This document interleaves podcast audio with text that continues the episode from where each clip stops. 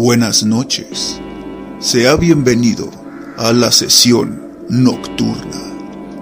Entre al consultorio, tome asiento, respire profundamente y trate de relajarse, porque en este momento estamos a punto de explorar sus miedos más profundos y sus terrores más arraigados. ¿Se siente usted preparado para conocer el mundo del más allá y de lo desconocido? Si es así, adelante. Comencemos con esta sesión nocturna. Programa conducido por Poeta de la Noche. Iniciamos.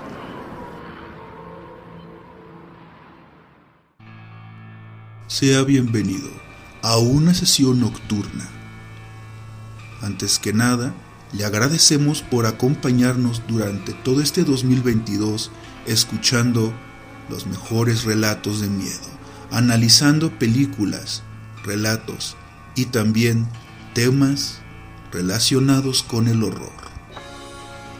Estamos realmente complacidos y agradecidos con cada uno de ustedes. Este espacio es dedicado para usted, un espacio diseñado con todo el horror. Y por supuesto, no podemos cerrar el año sin antes dejarle los mejores relatos de terror. Le invitamos a que apague la luz, baje el resplandor del monitor de su computadora o celular y disfrute de estos relatos.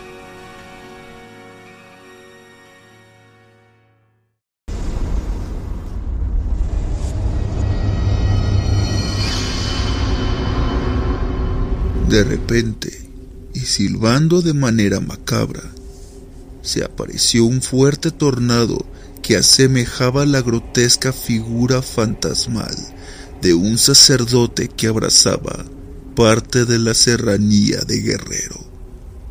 A esa hora y en aquel mismo lugar se encontraban Andrés, Jesús, Florencio y Héctor se habían adentrado al monte en busca de sus parientes, que tenían cuatro días de haber desaparecido. Oye, mejor no regresamos. Este aire eh, está presagiando algo muy malo, dijo temeroso Jesús. Ay, no seas cobarde, son puras figuraciones tuyas. Sí, tiene razón Florencio. Eso de que viste al diablo dentro del remolino del ventarrón no es cierto, agregó Andrés, mientras Héctor guardaba silencio.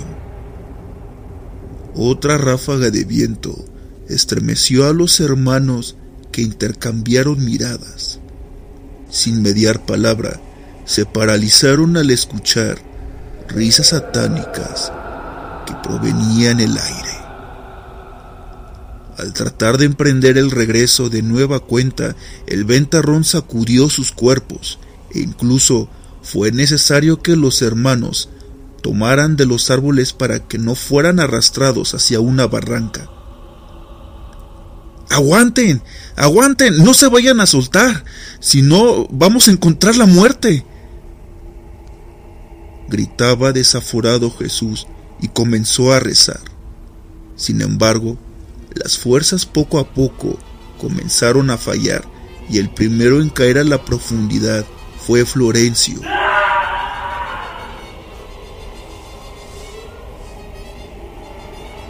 Unos minutos después, cuando el del barranco surgió una figura fantasmal del sacerdote del pueblo que años antes había hecho un pacto con el demonio y a los pocos meses fue encontrado sin vida en ese sitio. El cura era escoltado por el ventarrón, que además era rodeado por fuego. Poco a poco, el ente se acercaba a los asustados y temerosos hermanos que continuaban tomados de los troncos. Entonces, ya a escasos metros, escucharon frases de ultratumba. Bésenme la mano y serán salvados. Para paralizados por el miedo, Andrés, Jesús y Héctor solo veían con terror al ente que volvió a insistir. Bésenme la mano y serán salvados. En ese momento, Jesús sacó de entre sus ropas un crucifijo y se lo mostró al ser infernal y lo retó.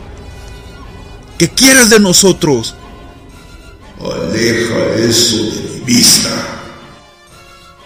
Cuando dijo esto, el cura satánico volvió al barranco y al momento desapareció junto con el fuego y el ventarrón.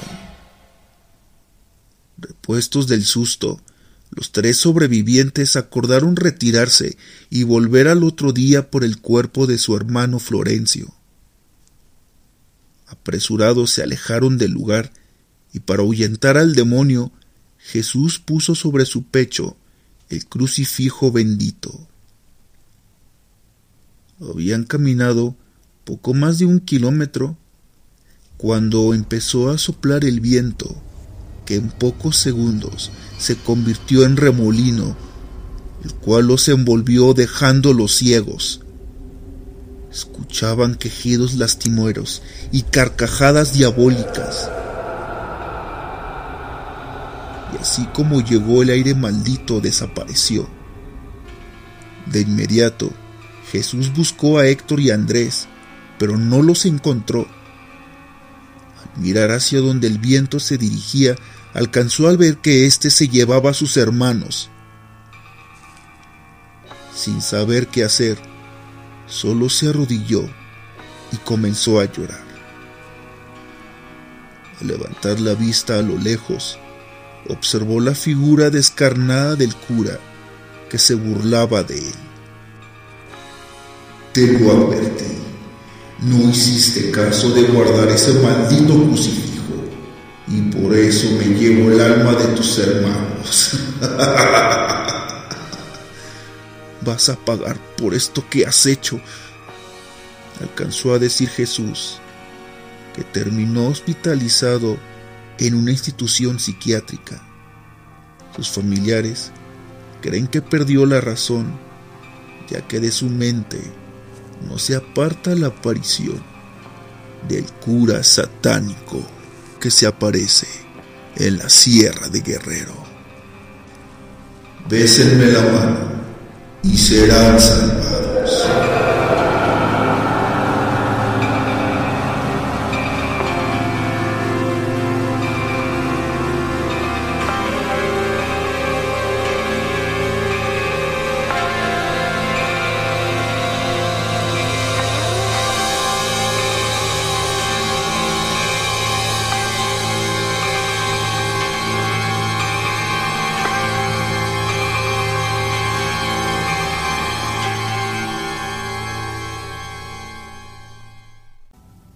Mis abuelos me lo habían contado cientos de veces.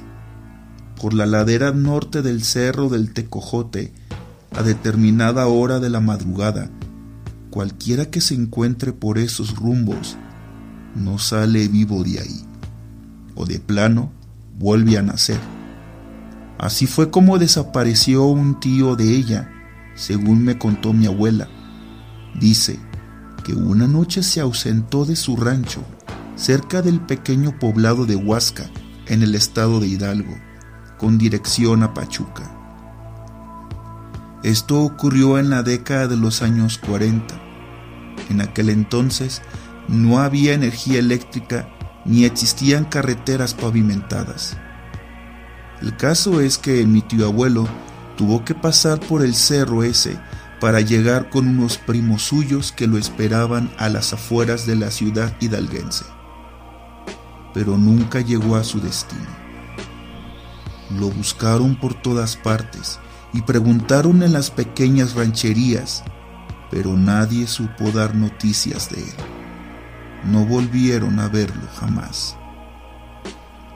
Lo mismo le pasó a Juanita, la cuñada de mi mamá. Un día fue por un encargo al pueblo y no regresó. Preocupados en su casa la fueron a buscar y nunca la encontraron.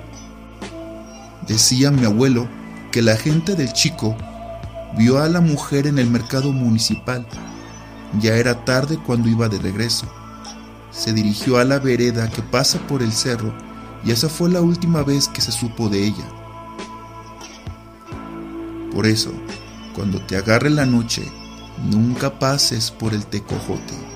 Mucha gente ha desaparecido ahí sin razón alguna. ¿Y qué le pasó a don Faustino, el viejito al que le dan ataques? Pregunté llena de curiosidad. El pobre quedó loquito.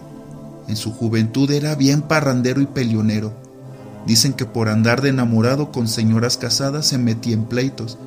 Una vez un hacendado lo retó a un duelo y se fueron los dos a, con rumbo al tecojote, ya entrada la noche. A la mañana siguiente, Faustino regresó hecho una piltrafa humana, pálido, cubierto de canas, y balbuceaba eh, palabras muy extrañas, con la ropa rota y, y en lugar de caminar gateaba. Y mi abuelo interrumpió la plática. Y dicen que de repente se ponía a gritar como loco, se convulsionaba y no sé qué tantas cosas más.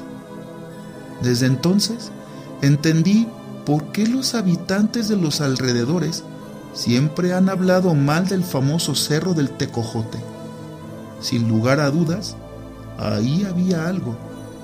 Mis compañeros de escuela y yo solíamos mirarlo desde lejos, pero ninguno de nosotros se atrevía a acercarse a plena luz del día. La forma de este cerro es bastante rara. Asemeja el perfil de una cara gigantesca, cuya nariz parece la de un tecojote, por eso el nombre. Decían que en la parte norte hay una cueva que lleva al interior del cerro. Es refugio sobre todo para la parvada de murciélagos que durante la noche salen a cazar su habitual alimento.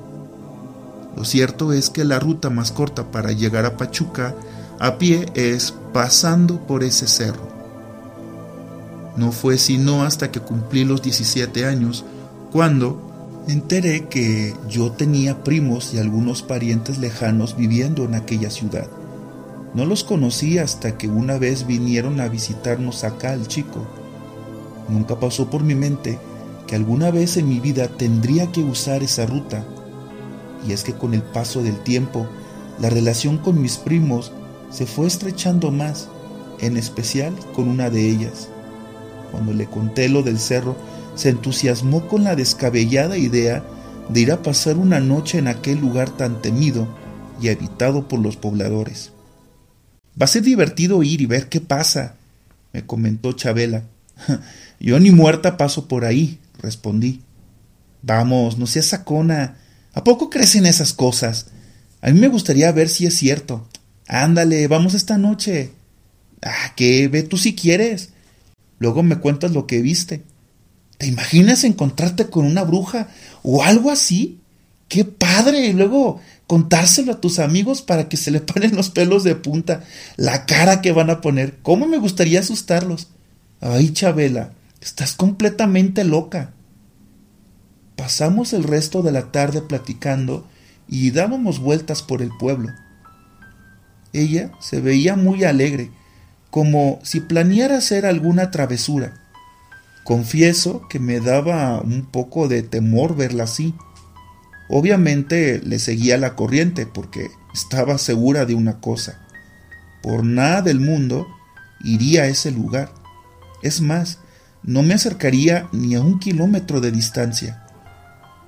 Por fin llegó la tan esperada hora en la que tendría que acompañar a Chabela y tendríamos que pasar cerca del maldito cerro que tan desagradable sensación me provocaba. Nos reunimos a la entrada de la iglesia a las nueve. Yo necesitaba convencerla de no ir, así que fui puntual. Al llegar al, al, atrio del templo, estaba rodeado de altares del Día de Muertos, me percaté de algo muy familiar que vi cerca de un altar.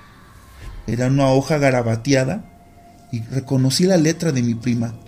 Entonces me di cuenta de todo y tuve que armarme de valor para enfrentar la situación. Ella se había adelantado con el propósito de retarme. Partí hacia campo abierto. Llevaba solamente una lámpara de baterías y mi gabardina de piel. Conforme me adentraba en la densa oscuridad, me pasaron muchas cosas por la cabeza. La encontraré y nos regresaremos, pensaba.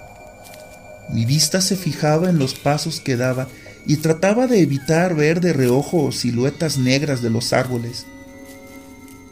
Caminé como media hora, pero no sabía lo que iba a encontrar al otro lado de la milpa, junto a la hilera de los sauces.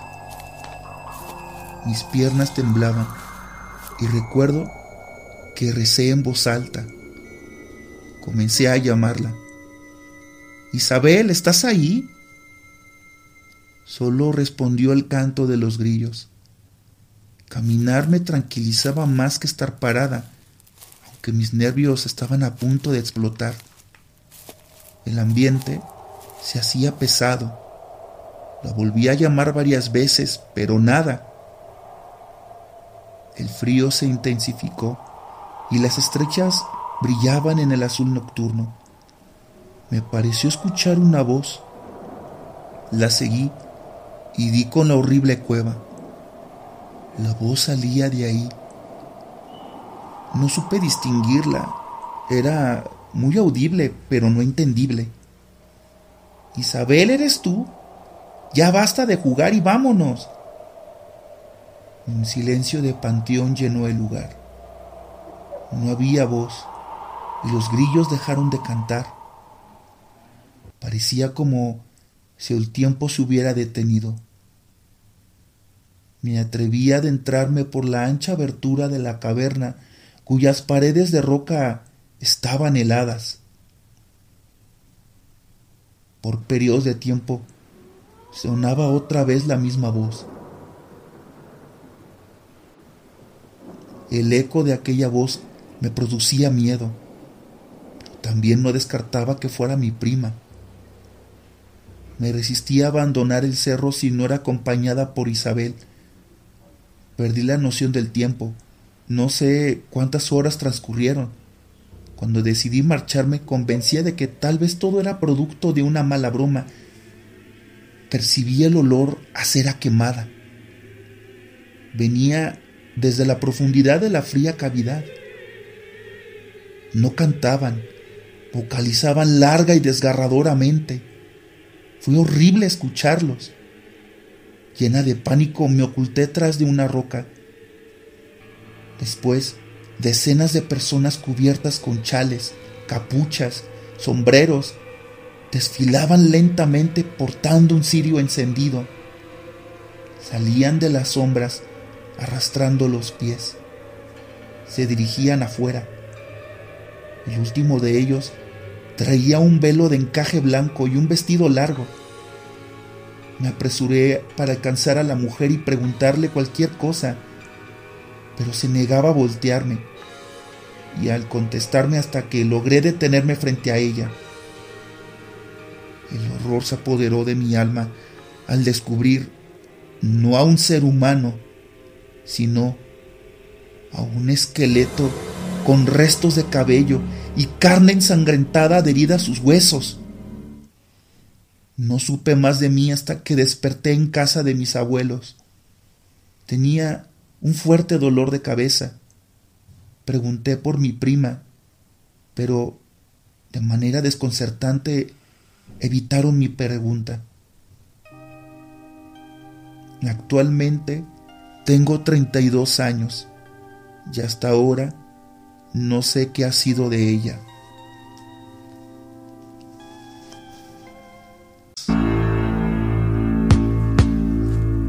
El espacio del sótano de un viejo edificio del centro de la Ciudad de México, cuyas señas no voy a compartir para no alarmar a quienes allí acuden para hacer trámites, se encuentra ocupado por las oficinas de una institución de beneficencia pública.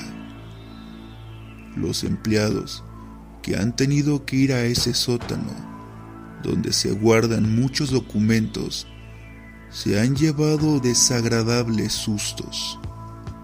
Sienten que alguien les sopla en la nuca, que alguien les toca la espalda, o escuchan que alguien se ahoga.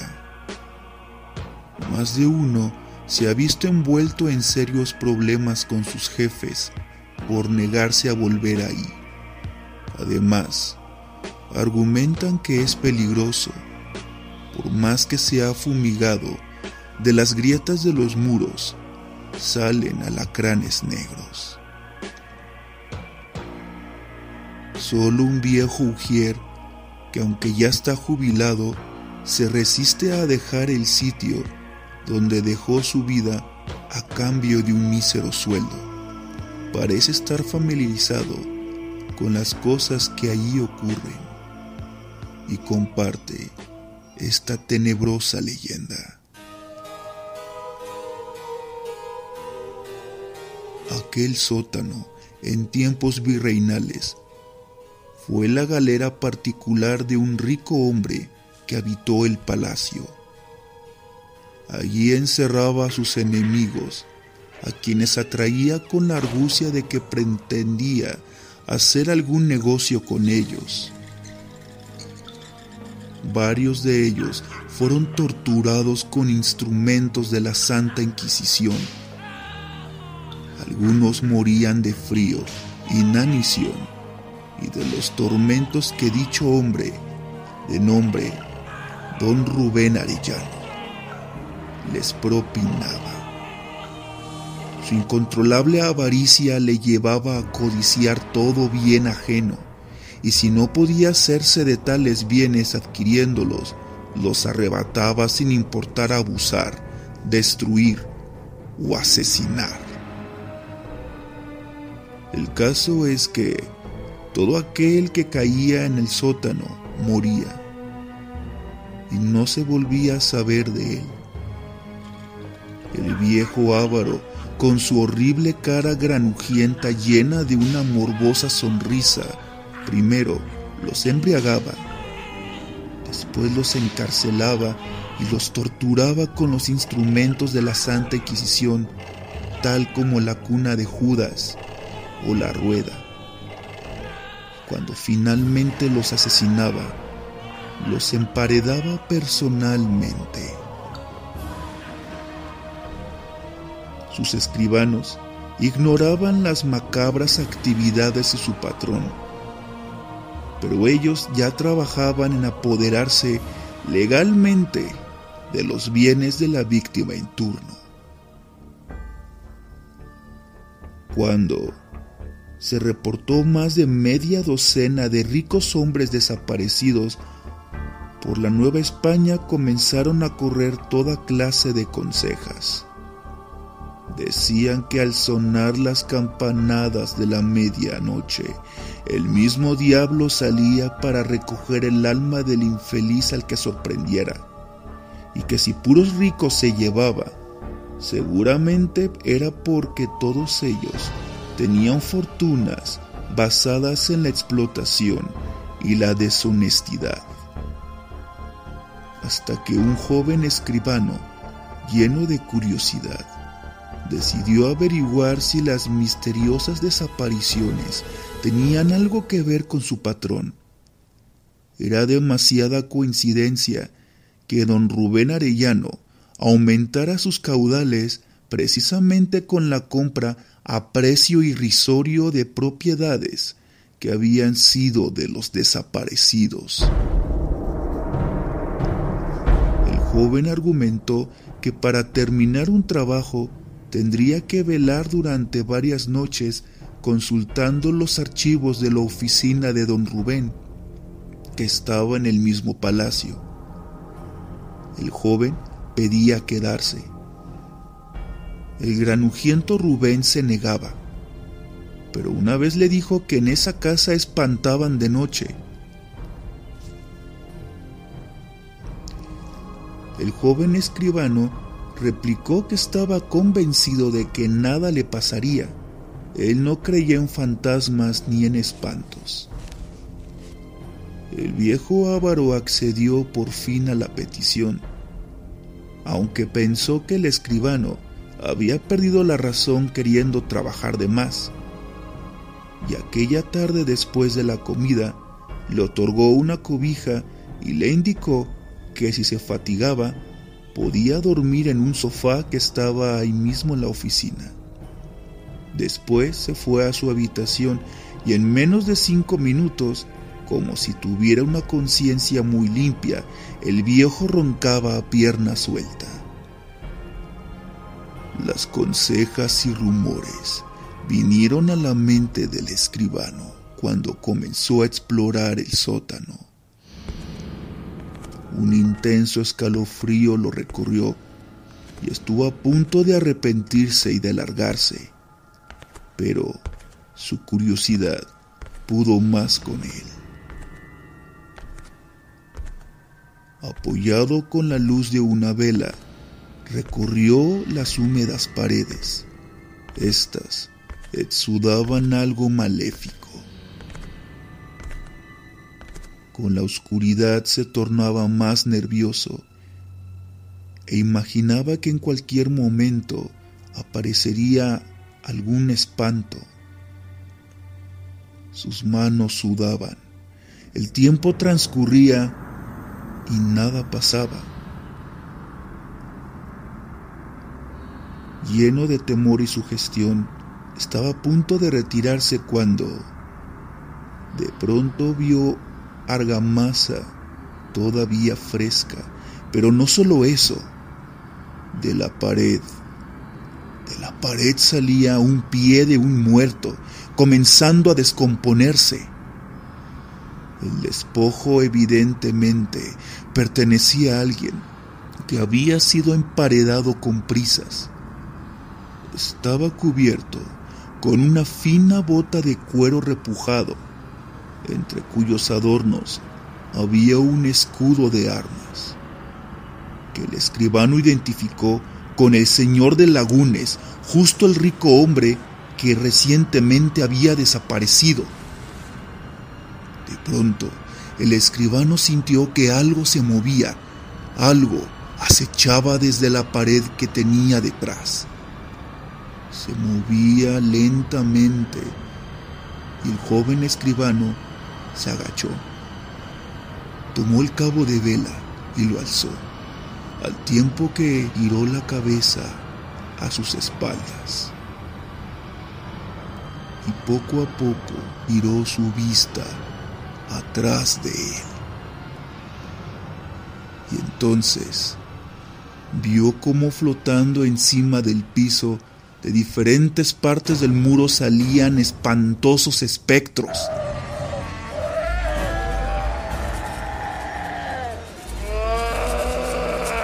Estos seres pasaron de largo junto a él, quien quedó paralizado de horror.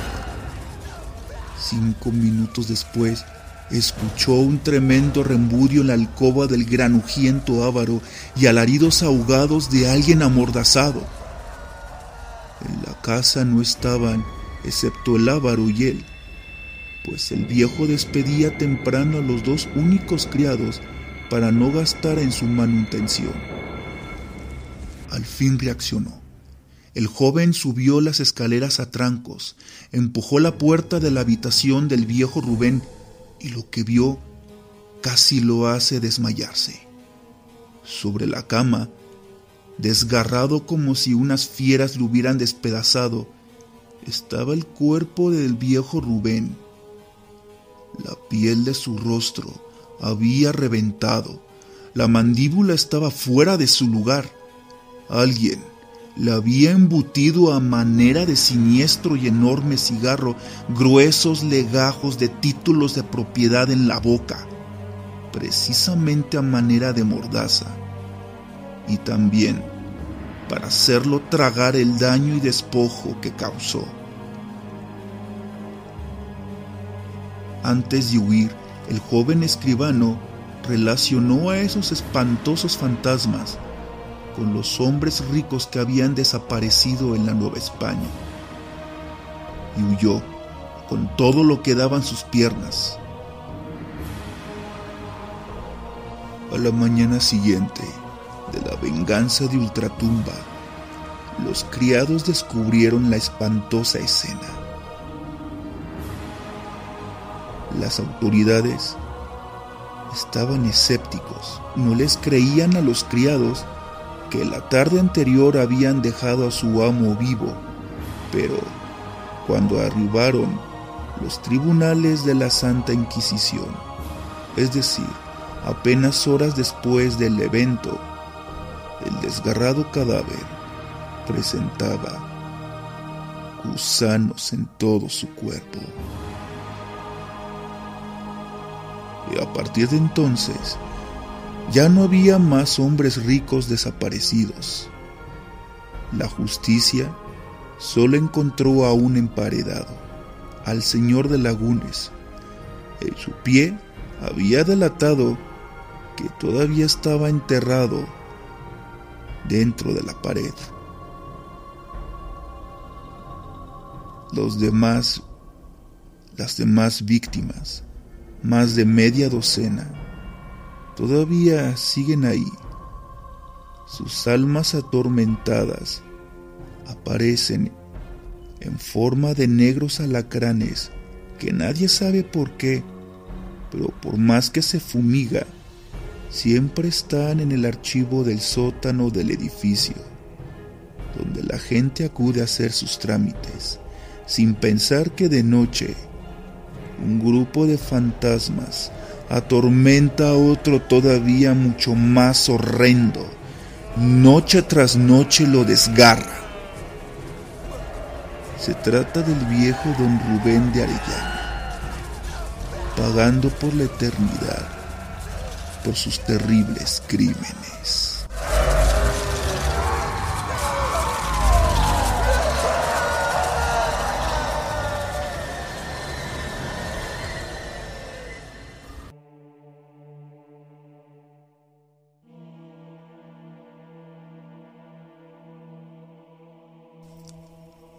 Germán, Germán. Dame un bálsamo y un crucifijo. Hay algo que no debe pasar. Gritó uno de los miembros de la congregación. ¿Qué sucede? Respondió mi esposo intrigado por la extraña presencia en la casa donde vivimos desde que nos casamos.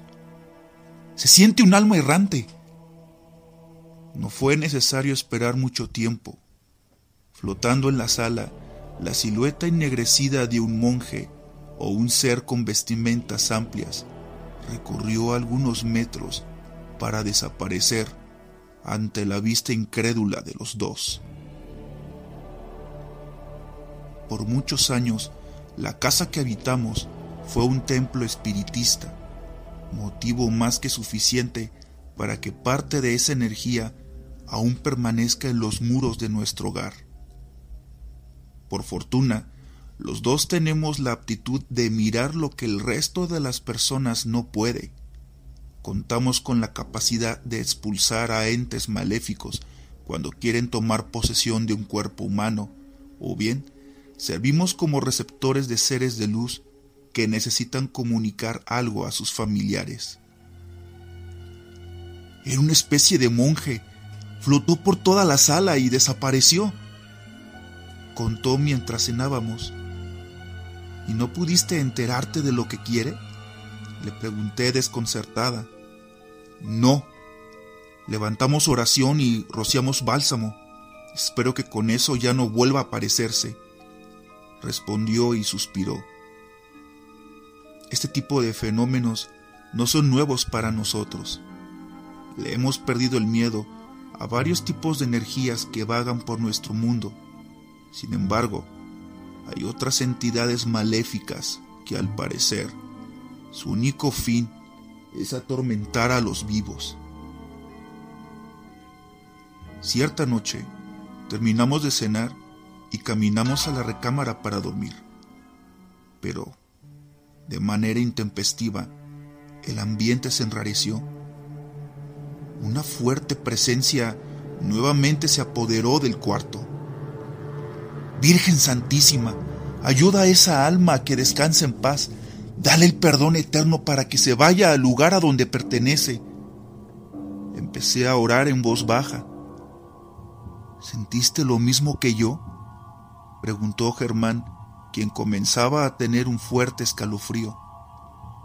Claro que sí, lo puedo percibir, respondió mirando cómo su cuerpo temblaba. Vamos a levantar oración, ordenó con voz trémula y un tanto cortada. Elevamos oraciones para que ese ente, que al parecer era muy poderoso, nos dejara en paz. Sin motivo aparente, mi perro comenzó a ladrar de manera desesperada mientras rascaba la puerta de la entrada. Algo le pasa al perro. Caminé hacia el cerrojo y lo dejé pasar. Recuerda que los animales son más sensibles a estas manifestaciones, respondió hablando cada vez más lento. Apenas estuve enfrente al animal, este se levantó en sus patas traseras y me lamió las manos. De nuevo, nuestro entorno se mostró denso, pesado, con un ligero olor a flores marchitas y a humedad. ¿Qué puedes ver? Le exclamé al percatarme que nuestra mascota ladraba de manera intensa. Soltaba mordidas a diestra y siniestra, algo que no podíamos ver en ese momento.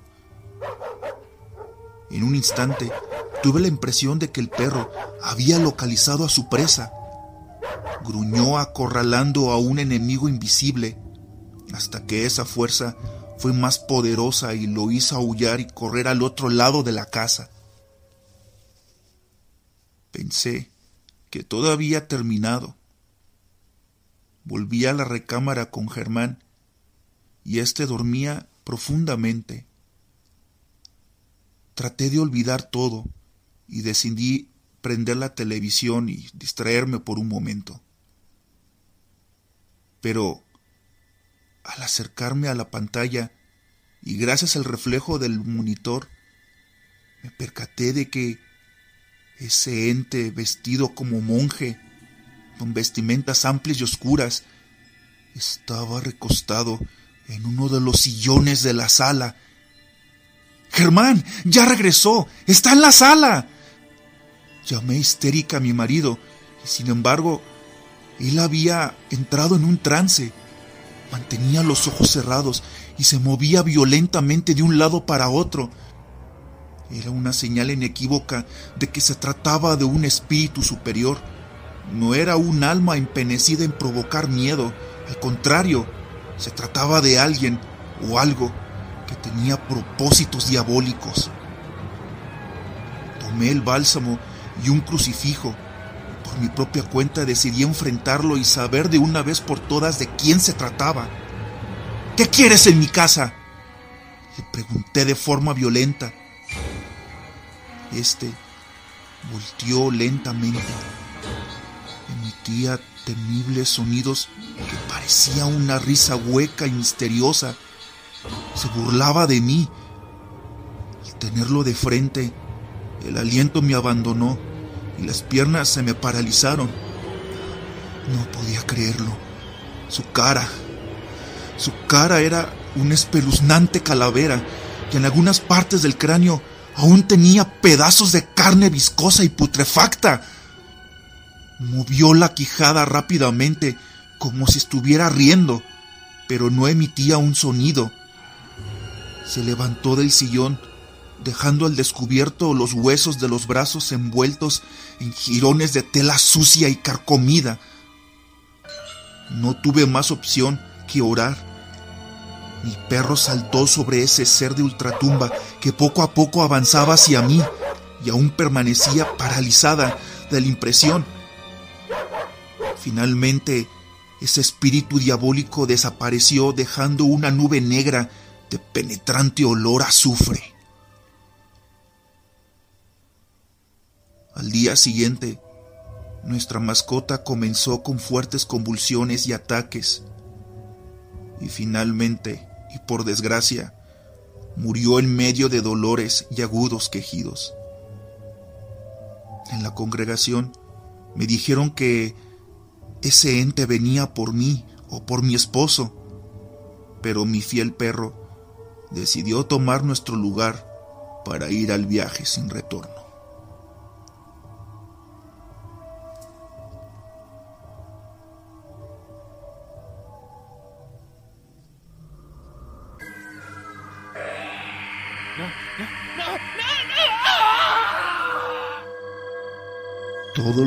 Tienen un gesto agudo de dolor, pero lo más raro es que los cuerpos aparecen descarnados. Otro más, nunca creí que esas cosas regresaran a nuestro pueblo, exclamó la esposa espantada. ¿Cómo han aparecido los muertitos? Pregunté desconcertado ante esta situación, y un hombre me respondió consternado, descarnados. En su mayoría, los cadáveres aparecidos en apartados lugares de la Sierra de Guerrero eran hombres mayores, aunque en un par de ocasiones aparecieron mancillados los cuerpos de ama de casa, siendo las nuevas víctimas. Las misteriosas y repentinas muertes sorprendieron de nueva cuenta a los pobladores. Don Gonzalo estaba convencido de lo que estaba ocurriendo y comentó lo siguiente. Pienso que pueden ser los seres de la noche que no nos dejaron en paz. Pero eso ocurrió hace años, dijo uno de los invitados. Una mujer entrada en los sesentas años recalcó. Colocamos capillas a las entradas de la comunidad. Están benditas y no pueden pasar por ahí los seres de la noche. Ah, ¿Cuáles seres de la noche? ¿De qué hablan? Pregunté extrañado ante lo que consideré un vil cuento para espantar a la gente. Don Gonzalo, con voz solemne y sin dejar de mirarme a la cara, dijo, Montaña adentro, existen entes malignos que vagan por la sierra en busca de vivos para apoderarse de sus almas. Seguramente se las llevan al infierno. Rechacé lo que estaba escuchando. Todos los presentes me aseguraron que años atrás una ola de muertes violentas e inexplicables azotó la región. En varias rancherías y pueblos, mujeres jóvenes aparecían sin vida, sin encontrar alguna explicación. Fue un chamán de la zona quien les dijo que toda era obra de seres de ultratumba para alimentarse de aquellas almas y rendir tributo al infierno. Yo no hice más comentarios. Comenzó la fiesta, pero yo no estaba a gusto. Esas habladurías me horrorizaron y provocaron que un frío taladrara mis huesos. Entonces decidí retirarme. No te vayas, Moy. No te vayas a topar con alguno de esos malditos seres, me dijo don Gonzalo al ver que me despedía de los invitados que permanecían en el amplio patio de la casa. Ah, yo no creo en muertos que regresan de la tumba. Yo le temo más a los vivos que a los muertos. Respondí un tanto envalentonado por los tragos que tomé durante la fiesta. No deberías de hablar así, me reprochó una mujer que permanecía envuelta en un grueso chal. Lo que pasa en el pueblo es producto de lo sobrenatural. no se preocupe por mí, contesté un tanto molesto por el tono fuerte en el que me habló. Yo me sé cuidar y donde vivo es mucho más peligroso que aquí. Pero esto no es de humanos, me advirtió la señora. El dueño de la casa, al ver que me abrochaba mi chamarra y me dirigía a la puerta, me detuvo y me dijo, Quédate a dormir, mañana te vas temprano. Decidí hacer oídos sordos. Estaba convencido de que vivir en la ciudad es mucho más difícil que en un pequeño pueblo perdido en la sierra. Además, las historias de espanto son buenas para asustar a los niños, no para ser tomadas en serio por personas citadinas. No obstante, al tomar por la calle principal, a lo lejos, me percaté de una silueta delgada y encorvada que permanecía junto a un poste de luz. Me detuve un momento para abrochar mi chamarra y encender un cigarrillo. De manera inexplicable, un gélido viento pegó de lleno en mi cuerpo. ¿Me regalas un tabaco? dijo el viejo que se encontraba cerca del poste y ahora estaba frente a mí. Su boca chueca y chimuela dejaba ver las encías ensangrentadas mientras escapaba un fétido aliento de su boca. No sé por qué comencé a temblar de pies a cabeza. Mis torpes manos tiraron el encendedor. Cuando me agaché a recogerlo y al fijar la mirada en los zapatos de ese viejo, descubrí que no tenía pies. En lugar de eso eran patas de cabra, pezuñas negras, gruesas y rayadas que no dejaban huellas en la tierra. Corría más no poder. A mis espaldas escuché unas huecas carcajadas que resonaban entre las casas en la calle sola y oscura.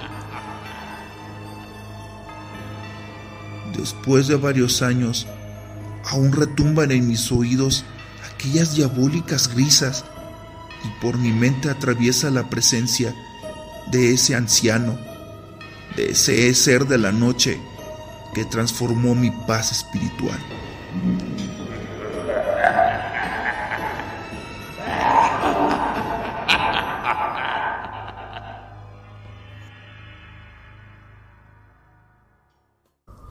Después de escuchar este relato, esperemos que pueda usted conciliar el sueño y dormir tranquilamente. ¿O sí? Lo espero aquí en mi consultorio, en nuestra sesión nocturna, los jueves a la medianoche. Le deseo buenas noches. bueno, si es que puede descansar.